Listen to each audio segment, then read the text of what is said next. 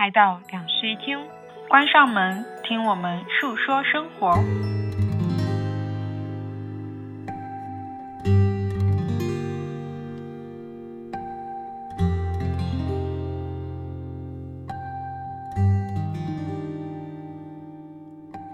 嗨，大家好，这里是 Sunny。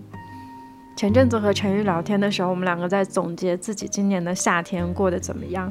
然后我们发现，我们两个以不同的方式去度过了真正意义上我们自己很憧憬的那种夏天。我和他度过今年夏天的方式截然不同。他今年做了非常多有意思的活动，去了很多地方，见了很多人。我呢，完完全全的是把自己放在了一个只有我自己的空间。我想先来和大家讲一讲前几年的夏天我都是怎样度过的。在我大学毕业，拥有了经济独立的自由以后呢，我的夏天就经常是在出差和度假这两件事情里面度过的。大部分时候是在工作，其他小部分时间呢，会因为工作的缘故去到一些比较遥远的地方，然后我就顺带着会去那个国家旁边的国家度一个假。所以就曾经出现过去欧洲出差，然后顺便就去地中海度了一个假。还有因为在云南有工作。从昆明飞到普吉岛的机票非常的便宜，所以就立刻又飞去普吉岛度了一个假。有很多次这样临时起意的行为，所以在前几年的时候，我的夏天还有蛮多时间是在海岛度过的。但是事实上，我其实是一个非常讨厌夏天的人。在我小的时候，其实对于我讨厌什么这件事情是有一些包袱在的。我很难向别人开口说我讨厌什么，更多时候会向别人表达说我喜欢什么。所以那个时候我就强迫自己去发表一些我喜欢所有的季节的言论，因为每一个季节都一定会有那么一些原因让我们去爱上它，爱上生活。我就觉得，如果我是一个热爱生活的人，我就一定要热爱每一个季节，热爱每一天。所以我就强迫自己去向大家表达出这样的喜爱，但是事实上。我的夏天度过的通常都没有很快乐，可能很多人听到说去海岛度假，这样还不快乐吗？可是去海岛度假的时候，我很讨厌出汗的感觉，我也讨厌那种被阳光直射，然后在很热的天气下根本就喘不过气来的感觉。所以尽管说我夏天会去海岛度假，但是我大部分时候的日常是每天在。酒店的空调间里面一觉睡到中午，然后下午也一直待在空调间里，直到阳光过去，临近傍晚的时候才会去海边看日落。每一天快乐的时间其实就只是从下午六七点钟快要日落开始，持续到晚上。再一次回到空调间里的时候，总是会觉得很落寞，会有一种根本就没有在讨好自己的感觉。我觉得前几年的我还蛮有包袱的，就是在朋友或者在许多陌生人的眼里，我都是一个一直在外面跑来跑去，在世界各地非常自由的样子。可能也是这种所谓的对外营造的形象，给我自己形成了一点惯性。在拥有空闲时间的时候，我总是会去想着说，好像我可以利用这一段时间再去哪个地方玩一下。这样才能够填满我的生活，才能够让大家觉得我的生活是非常丰富多彩的。直到到了疫情以后，我终于停下了脚步。越来越多独处的时间让我意识到，曾经我营造出的人设并不是我很想要的生活。我会在不出行的日子里焦虑，我会在不能向别人展示一个自由的生活的时候而感到焦虑。事实上，那个时候的我又不自洽，又非常的拧巴。总是会陷入在一些我想要向别人展示的和我自己真正想要的矛盾之间，无法取舍。直到去年，我终于开始意识到，我人生比较大的一个课题是，我需要去坦诚地向别人表达自己的喜欢与讨厌，或者说，我需要很坦诚地向大家去表达我的情绪。这两件事情，在我人生的前二十几年是很难做到的。从去年开始，我终于把这件事情提上日程，并且告诉自己说：“你需要慢慢的从许多小事开始去贯彻这个坦诚的事实。”其实，当我想要再去坦诚自我的时候，我更想要得到的是真正的自己对自己的喜欢。当我足够爱自己的时候，才可以很坦然地告诉大家说我喜欢什么，我讨厌什么。所以在今年夏天来临之前，我终于做了一个前所未有的决定。我决定要度过一个随心所欲、只讨好我自己的夏天。在此之前呢，我询问了自己两个问题：第一个是承认自己曾经的夏天过得不快乐很难吗？第二个问题是承认自己不喜欢夏天是不可以的吗？我对这两个问题的答案都是否定的。我曾经的夏天都不是那种我想象中的快乐的夏天。而我其实也真的发自内心的不喜欢这个季节。于是，在今年六月份的时候，我就下了一个决定，说这个夏天我都不打算出门旅行了。与此同时，我还想要拒绝大部分朋友的邀约，因为其实我连坐地铁出门都会觉得有一点烦躁。所以，不如说就在这个夏天里面，完完全全的只顺随自己的心意来度过这个季节吧。事实上，朋友们，到现在为止。我真的觉得自己度过了人生当中很好很好的一个夏天，尽管我不能说这是最好的夏天，但是对于我来说，这样的尝试让我找到了真正属于暑假的快乐，就是那种成年以后拥有足够的自由，但是却没有作业的暑假。天哪，我好喜欢过去的这两个月！我在过去的两个月里读了非常非常非常多的书。用这么多非常的原因是，前两天我在总结自己今年夏天读过的书的时候，发现光是这两个月的阅读量就抵得上去年一整年的阅读量了。我对这件事情感到非常的惊讶，因为其实在这之前我一直都不是一个能够每天坚持阅读的人。我觉得阅读对于我来说，其实还是稍微有一些负担的。光是翻开书这一个动作，就让我觉得稍微有一点点难开启。它会比开启一部电视剧或者开启一部电影要更加困难一点点。但是在这两个月里，我真的做到了毫无负担的，在任何一个时刻，把读书当成是一件很平常的事情来对待。于是，我可以在任何一个时间、任何一个场景底下，翻开一本书，开始阅读。那刚好也在这里回顾一下今年夏天我重点阅读了哪些作家的作品。好了，最近一段时间在读的书是黄景树的书，因为最近其实还蛮多雨的。像我在录这一期播客的同时，外面就在下大雨。然后，然后我买了他的《雨》和《万安明》两本书，最近我就把他的《雨》单独拿出来在读。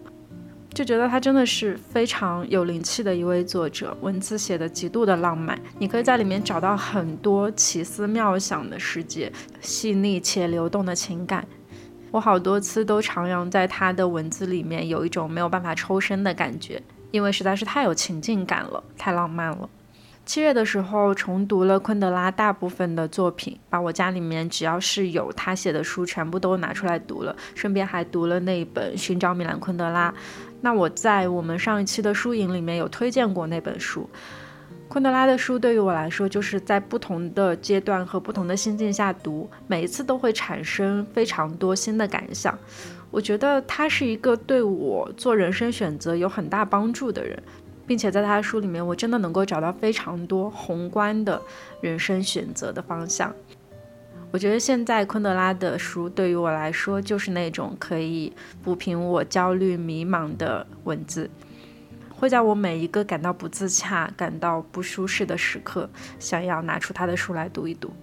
我还读了非常多的博尔赫斯，在今年我把我能够找到的博尔赫斯的作品都抽出来读了一读。八月初的时候呢，又读了非常多的台湾文学，白先勇、袁哲生、陈映真，然后也读了最近一阵子还蛮热门的红爱珠的老派少女购物路线，包括之前在播客里面有推荐过的韩国文学金爱烂、李沧东，我还重读了罗生门，又读了几本巴娜娜，一些日式文学。其实我以前不是一个很爱读东亚文学的人，在这之前，我可能更加偏向于去读一些哲学或者是科幻相关的类型的书。那些书通常来说是欧美会居多一点吧，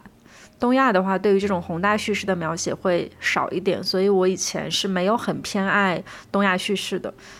但是在今年这个暑假里面，我从金爱烂开始，慢慢的读了非常多东亚文学的作品。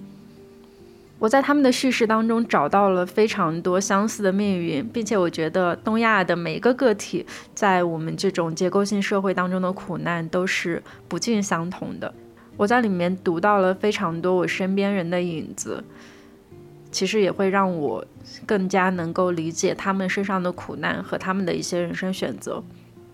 在读完这些书以后，我又去读了一些女性主义相关的书。因为其实，在这样的困境之下，我真的很想要知道许多前辈在这种结构性的苦难当中是如何挣脱、如何表达的。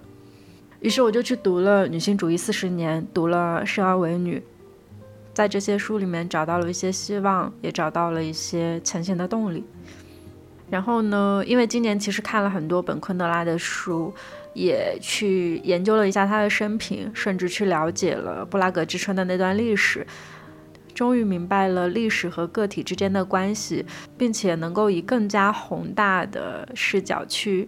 观看他的文字的时候，我突然意识到，其实我可以去了解很多我想要了解的作者的生平。于是，我今年暑假就花了非常多的时间去寻找一些我熟悉的作者的生平。我终于在很多人的人生当中找到了他们的文学表达底色，这是让我非常非常惊喜的一部分。就是当我们在阅读一个文字的时候，我们可以去挖掘它的根源，与那段文字背后的作者本人聊聊天。我们可以从他们背后的人生当中去寻找到让我们焦虑的源头，并且我真的是在这样的一个过程里面得到了非常多的宽慰。在这个夏天里，因为读书这件事情带给了我太多快乐且平静的瞬间。我就觉得说，我在读书这件事情上，好像终于找到了生活的惯性。之前我们有一期播客里面有讲到说我们在戒掉手机嘛，其实我跟陈一日都是那种比较重度网瘾的患者。从那一期节目之后开始，我发现我们两个人使用手机的频率真的有在下降。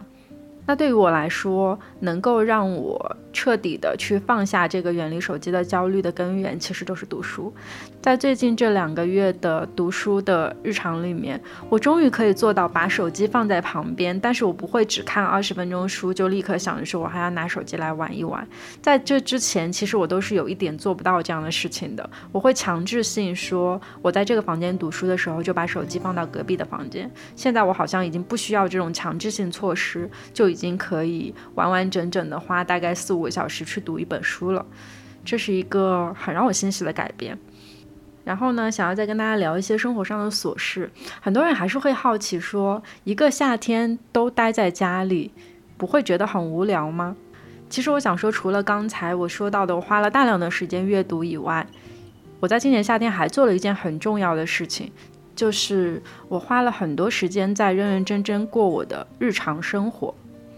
前两天我发了一期单口，叫做《吃饭是生活最小单位的秩序》。我在那一期节目里面有讲到说，今年夏天我终于把吃饭这件事情变成了一个对于我来说还挺重要的仪式感的事情。因为在这之前，我经常会去糊弄这一个流程。我总是觉得吃嘛，只要是饿了再吃就可以了。我们好像没有必要那么认真的去对待食物，对待自己的一日三餐。但是在这两个月，我终于对这件事情做出了一些改变。我开始认真的去回忆自己童年里吃过的一些餐食，开始拒绝外卖，拒绝外面重加工的食物，而开始回忆那些干净的食物本味的做法。于是我花了很多时间去制作我的每一餐，认认真真的吃蔬菜，认认真真的制作我的主食。甚至认真的给我制作出来的每一个食物都去做一个漂亮一点的摆盘，这样的话会让我吃饭的心情变得更好。于是，在这样规律的一日三餐中，我好像终于找到了生活的秩序。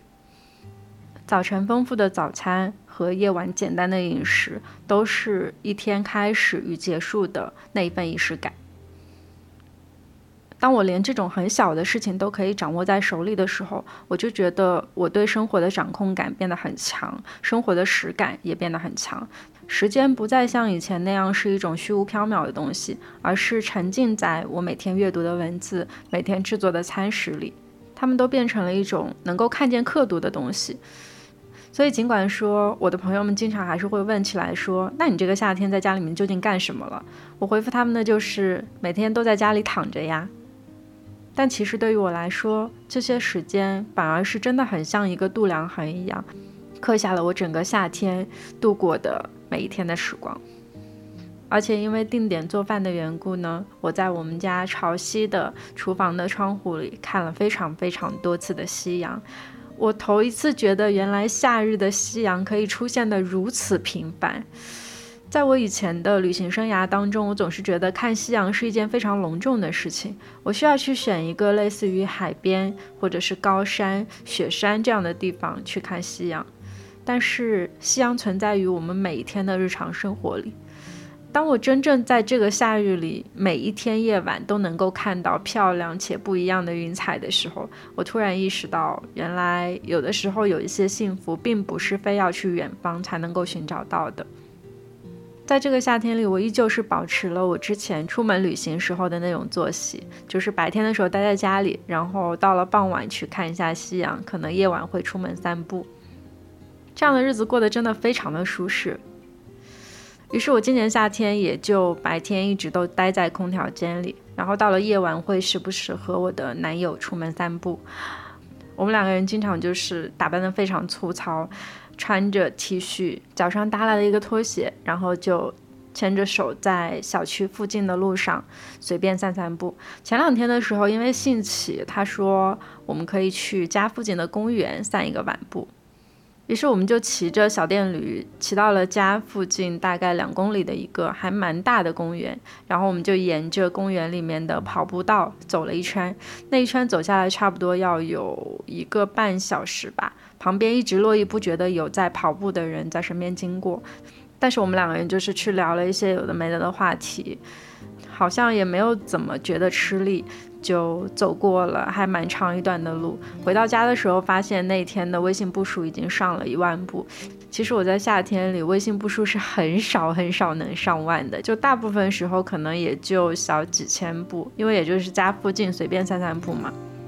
那天从体育公园回来的时候，因为我们家住在多层，是要爬楼梯的。最后爬楼梯的那个环节，我跟他都累得半死。我们才终于意识到，原来我们散了那么长时间的步，其实体力上面还是会觉得有一点不支的。但我真的很喜欢夏日里散步的感觉。我在每天都能够看到家附近的一些店开了又关，旧的去了又换了一批新的。我们也总是在散步的时候，散着散着，突然间就去买一些小吃来吃。有时候会看到别人家的小狗，看到路边的猫猫，会蹲下来摸一摸。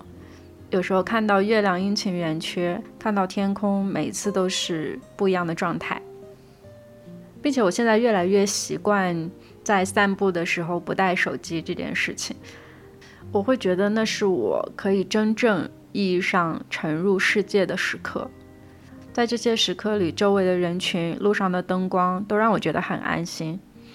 尽管每天的散步路线其实都不会说超过家附近的三公里，但是我依旧在这样熟悉的圈子里找到了每天都在更新的新鲜感。难以想象，在一年之前，我还是一个觉得过普通且寻常的日子是非常难幸福的人。但是在这个夏天里，我突然间寻找到了那些寻常日子里带给我的治愈感，甚至有一些治愈感和平静的感觉是远方都没有办法带给我的。远方那些宏大的、美丽的风景，确实是提高了我的快乐阈值。但是在这个夏天里，我又把我的阈值拉得很低，让我在每一天很平凡的小事当中，也能够找到幸福的感觉。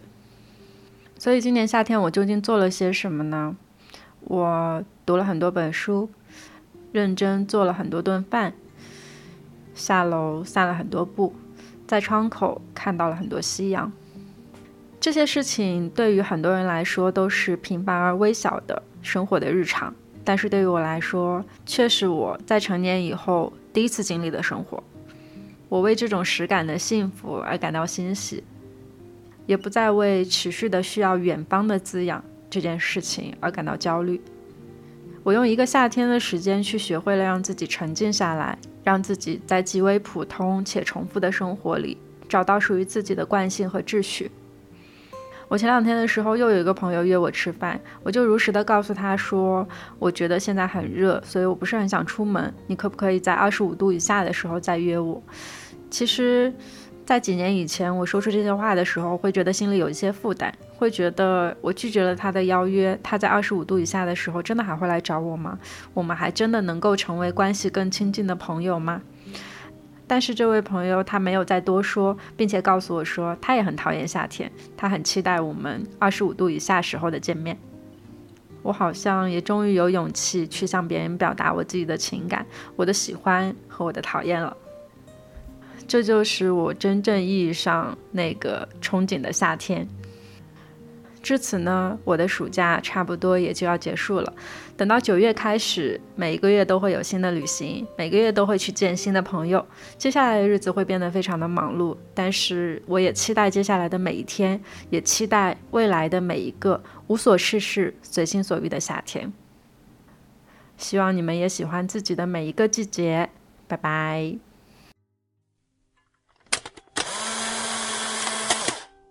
Hello，大家好，欢迎来到新奇两室一厅，我是陈一日，这是我们第三年录制季节播报员这个系列，每一年都会以不一样的形式跟大家见面。第一年呢，我们是一起回忆了旅途中的一年四季。而第二年，我们以声音 vlog 的形式带大家在上海进行一年四季的 city walk。而第三年，因为我们本身的状态变得更加的不确定和随意，所以录制的形式也会变得非常的不确定。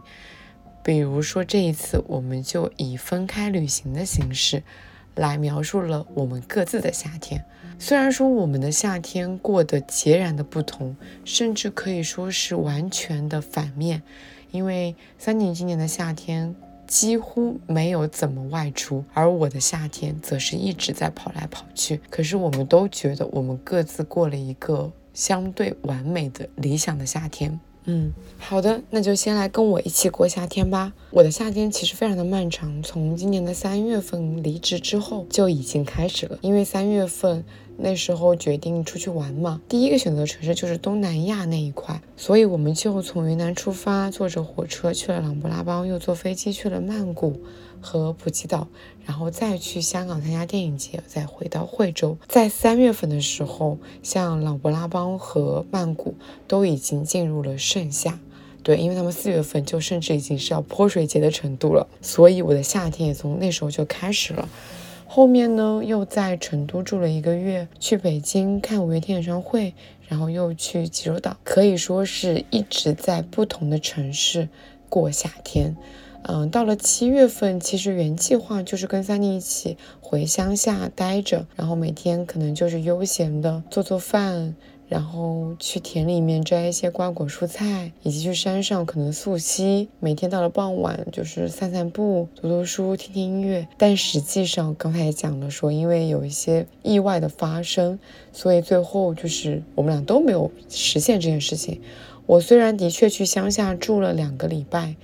嗯，过了两个比较无所事事的夏天，但因为确实太热又太短暂了，我也没有能去实践说真的去田里面种瓜果蔬菜。其实还是蛮想体验说像小森林一样那种在乡下、在山里面完整的过一年四季的感觉的。如果有机会的话。然后从乡下出来以后呢，就是因为工作和一些个人的事情，一直都在江浙沪各个地方转来转去，杭州、苏州、温州、宁波，以及虽然好像离开了，又好像没有离开的上海。嗯，到了八月呢，我做了两个非常非常重大的决定。一个决定是给我的好朋友办了一场摄影展，这个甚至可以说不是我八月的重大决定，而是我一整年里面最重要的事情。在开始之前，我其实非常的忐忑跟惶惶不安。因为我是第一次做策展人，我也不知道怎么样去做这件事情，以及我有非常强的拖延症，我一直拖到这件事情没有办法再拖了，才真的去实施，一直都是有一个逃避的心态去面对这件事情的。但同时，我又有一点完美主义，在布展的过程中有无数次跟自己说：“好，这是第一次，我放过自己。”最后那个展比我想象中的好一点，但它依然不是完美的。然后第二个重大的决定是我终于决定要一个人去旅行了。对我记得在这个播客里面我也有聊过，因为我们现在有聊旅行这个话题嘛，我就有说过我是一个不敢一个人去旅行的人，因为我害怕的东西很多，比如说我害怕走夜路，我很害怕黑，我害怕一个人待在一个很大的空间里面。我也很害怕，嗯，那种孤单跟寂寞的感觉。可是因为跟 Sunny 聊了很多关于一个人旅行的事情，他之前有很多一个人旅行的经验嘛，我就产生了那么一点点的心动的想法。然后那时候就说，如果说我将来要一个人去旅行的话。那我一定会选日本，因为在我看来，日本是一个相对比较安全，然后又熟悉的城市。然后在那个城市里面，你一不管是一人食，还是一个人去规划路线，都会非常的方便。它不存在说你一定要很多个人才能去享受这个地方。当然啦，我这一次也不是，当然啦，我这一次也不是一开始就选择一个人去旅行的。这趟旅行的开始就充满了意外。像是我要办签证，结果发现自己的身份证要到期了，我就又要去先办个身份证，所以我的办签证时间又往后面延了一个礼拜。我要订机酒的时候，我的旅伴突然就是发生了一点情况，没有办法跟我一起去了，所以最后就变成了我一个人的旅行。但是也有幸运的事情，就是比如说我因为我这样子一个人旅行的情况，所以说，嗯，我东京的朋友就非常好心的收留了我，我像是住进了一个民宿一样，住进了一个非常有社区感的街区，叫做高原寺。如果说不是因为去住朋友家，我这个点可能根本就不会在我的地图上面出现。而刚好这一周，就是我离开这一周，还有一个非常大型的阿波舞大会，它已经四年没有办了，我就赶上了它的最后，我就赶上了这个的尾声。然后，那么，那么说回我为什么会在八月这个，嗯，又热，然后机票又很贵的暑假选择去东京。是因为我在四五月份的时候就决定要去看 Summer Sonic 这个音乐节。这个音乐节在四五月份的时候就宣布了它的几个阵容。然后当时我和我的东京朋友分别想要看这两天里面的不一样的艺人。然后我们就说，那我们不然两天都买吧。所以在那个时候我们就已经把票买好了。可能在这个过程里面一直不是很确定能不能去。到了真正。在那个现场的时候，依然有一种非常不可思议、做梦的感觉。也在经历了 Summer Sonic 那两天以后，我会觉得我的东京之行无论如何，它都已经趋近于完美了。因为在那两天里面。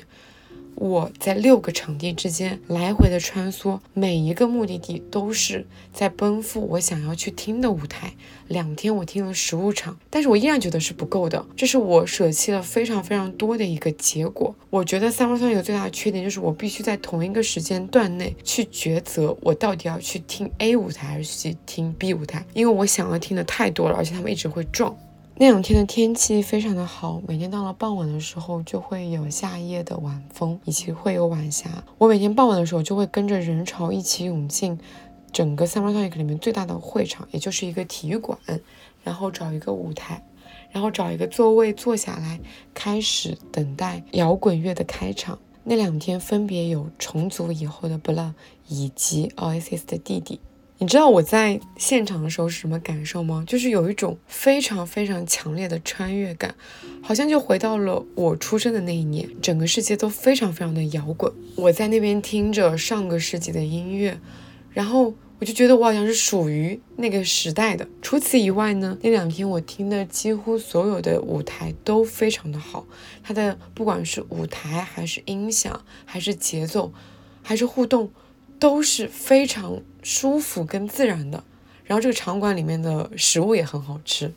虽然这个音乐节我是跟朋友一起去的，但因为我们两天里面有想看的阵容没有那么一致，所以其实很多时候我都是一个人在行动。然后在嗯，它整个的场地是非常大的，从最大的舞台穿越到室内舞台，它有将近要走二十分钟的路。我每一次跟着人潮一起，就是在来回穿梭的时候，就是又强烈的出现了之前我讲过的那种共振的感觉。因为你知道，你身边的人，你们即使互相不认识，但你们在奔赴同一个目标，就这种共振感会让我感受到一种心流。对，嗯。这个音乐节除了音乐以外，其实还有非常多很棒的地方。比如说，我两天喝了非常多杯生啤，以及它是在海边举行的。在整个音乐节结束以后，它还放了非常非常漂亮的花火。这一切的元素组合起来，它真的真的给了我一个非常完美的音乐节。所以明年有机会的话，我一定还会来。在音乐节结束以后的每一天呢，因为一个人的状态，所以我每天都是随机打开的，就是把自己丢进一个街区里面。然后开始随意的散步，吉祥寺、下北泽、表参道、六本木、中目黑、神板乐、早稻田等等。我逛了很多很多家的书店和杂货店，好逛到我进入每一家店几乎都想消费。一个人吃饭的时间呢，也没有那么的规律，总是饿了或者附近刚好有想吃的店，就顺路过去吃。嗯，因为我是一个没有什么计划型的人嘛，所以我几乎是没有预约什么店的，都是 walking。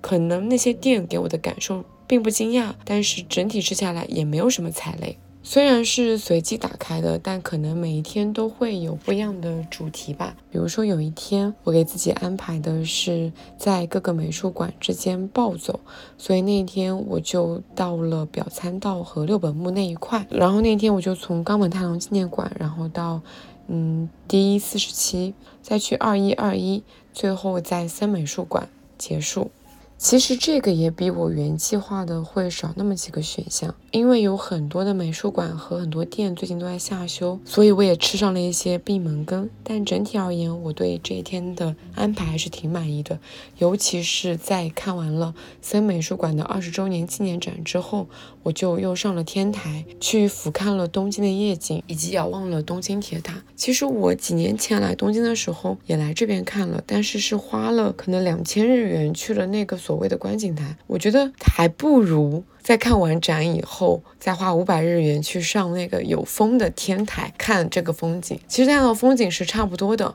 嗯，只是会更加多一场展览而已。我还蛮推荐大家去看二十周年纪念展的，它这一个的体系非常的庞大。它的概念是一个世界课堂，然后里面分为了可能国语课、哲学课、数学课、音乐课、体育课等等的课堂，然后它在每个课堂里面去呈现不同的他们过往办过的展的一些东西，有一些真的非常的有震撼性，嗯。然后还有一天比较印象深刻的就是跟朋友一起约定好了去镰仓，镰仓的开始是从在山里面吃一顿清淡的饭。那个饭呢是我朋友预约的，那个餐厅有点像是我之前聊过的中村好文的写的那种书的感觉，他就是在一个山里面找了一个建筑工作室，建了一个独立的房子，整个山的采光啊、设计啊都非常的漂亮。然后他做的概念就是一楼他们是一间餐厅，是以干酒为主题的，里面提供的蔬菜和米饭都来自于他们自己的家乡的田。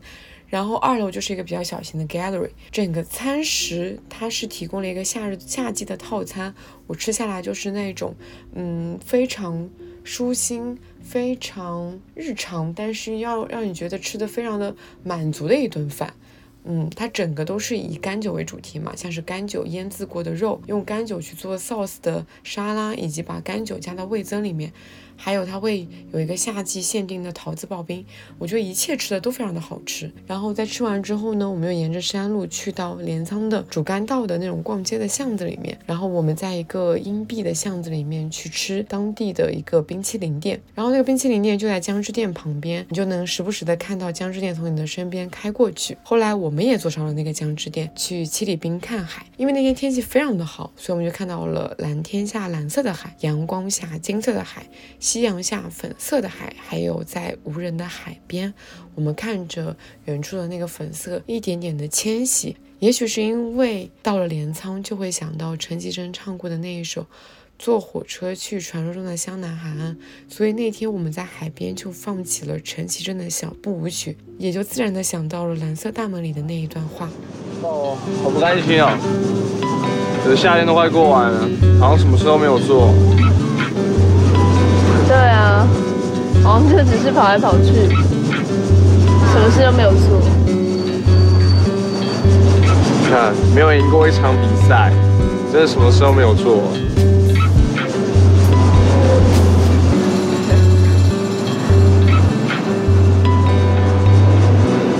你想要什么？那你想到什么？但总是会留下一些什么吧？留下什么，我们就变成什么样的大人。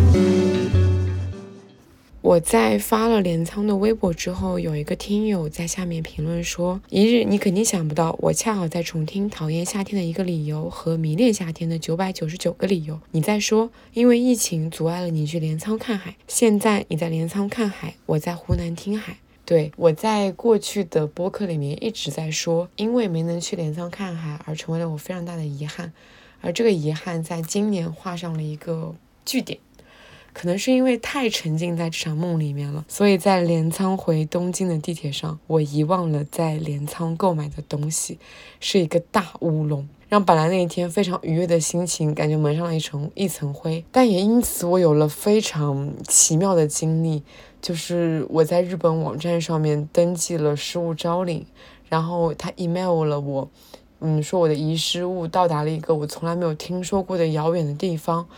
我去到那个地方的时候会途经横滨，所以我就又在横滨跳下车啊，不是真的跳下车，只是说我中途决定去横滨的商店街里面吃一碗鳗鱼饭，然后再继续赶路去取回我的东西。结果是好的，我取回了我丢失在地铁上的东西，可是我为此花费了非常多的时间跟金钱，我只能说是买到了一种一般人想要都没有办法要的经验吧，也是一种旅行中非常特别的意外收获。嗯，然后在我的原本的计划里面，除了镰仓以外，我还想去热海看一场花火大会的。可是变成了一个人的旅行，我觉得我实在是没有办法接受这么大的挑战，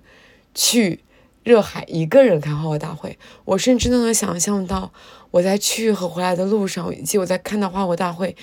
时候的心情有多么的激动。我在看完花火大会以后，我的心情就会有多么的落寞。我本质上是一个害怕孤单的人，我也是通过了这次一个人旅行，让我意识到了我不喜欢一个人旅行。的确，我在一个人旅行的时候，拥有了很多很特别的体验，像是你可以在这个城市里面不断的约那些朋友，但是不可能朋友一直在你身边。还有就是，因为你是一个人状态，你可能在这个城市里面会遇到很多的好心人。你会在那个时候感受到一些暖心的时刻，可是我觉得这些都是暂时的。我一个人旅行，我觉得我最多最多可能只能持续三天，超过了三天就达到三天就是我的极限了。超过了三天以后，我就会感觉到非常强烈的落寞感。我渴望跟人聊天，渴望跟人说话，渴望不断的去跟别人去分享我的旅行。所以在体验过一个人旅行以后，我意识到了我本质上不爱一个人旅行。也是在这场旅行的最后一天，嗯，我觉得非常的愉快。那一天，我是先安排了说我要去东京都庭院美术馆看一看，结果在下地铁的时候，我的手机就经历了没有网络，哇，我当时超级无助，但还好他那个。下了地铁以后，就会有非常明确的指示标，即使我没有网络，我也能到达那个美术馆。那我想说，既然没网了，那就先没网吧。我就还是抓紧时间先去看一看这个美术馆。可是呢，不仅没有网络，我在距离这个美术馆一步之遥的地方下起了大暴雨，所以我偏偏那天我没有带伞出门，所以我就是淋了一场大雨。还好夏天的暴雨总是来得快，去得也快。在雨下了以后，段时间以后，我又开始逛美术馆了。可是呢，在逛完美术馆以后，我要去找朋友的路上，我再一次经历了没网的那种困境跟无助里面。为了联系到朋友，我不得不跟路人求助。即使我知道日本人可能会比较边界感，可是，在那个情况下，我没有办法，我只能跟路人问他说：“因为我手机现在没有信号，你可不可以给我开一个 WiFi？我想跟朋友说一下，我们约定在哪个点见面。”然后在连上路人的 WiFi 的过程中，我跟朋友交代好了事情，然后也给我自己的手机解决了这个没有网络的问题，终于跟朋友见上了面。然后在跟朋友见上面以后，事情就变得顺利了起来。我终于跟人进行了长时间的交流跟沟通。下午见了一个朋友，我们一起喝咖啡，一起散步，一起吃甜品，一起去看晚霞。然后在分开以后，晚上又跟熟悉的朋友一起吃饭。在东京街头，我们一起拍照，一起用冰淇淋干杯。我跟朋友说，我真的太享受跟朋友一起聊天的感觉了。我已经感觉我很久很久没有说出这么多话了。所以说我还是喜欢跟人一起旅行。好了，以上就是我的漫长的夏天。总体而言呢，我觉得我的夏天过得非常的丰盛且完美，几乎可以说是完美吧。虽然有很多的遗憾跟意外，但这不就是夏天吗？遗憾可以等到下一次，意外会让这个夏天变得更加的印象深刻。那么你的夏天呢？你的夏天还好吗？欢迎在小宇宙、喜马拉雅、QQ 音乐、网易云、苹果 Podcast 订阅两室一厅。如果你喜欢这期节目，可以在评论区与我们互动，也希望能够在苹果 Podcast 给我们五星好评。如果你想要加入听友群，可以扫描 Show Notes 里的二维码，我们会在听友群中分享更多的日常。感谢收听，晚安。